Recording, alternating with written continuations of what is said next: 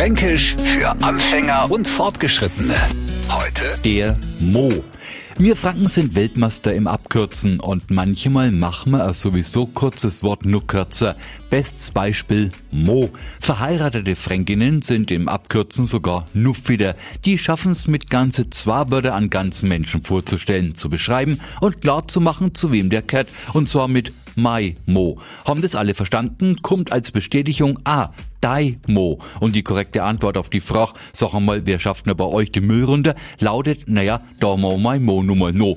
Spätestens jetzt fragen sich die Neufranken, sag mal, reden die schon oder kommt da noch was? Nein, und zwar nicht, weil der Mo sowieso nichts zu sagen hat, sondern weil die zwei Buchstaben alles sagen, sie bedeuten nichts anderes als Mann. Fränkisch für Anfänger und Fortgeschrittene. Täglich neu auf Radio F und alle Folgen als Podcast auf radiof.de.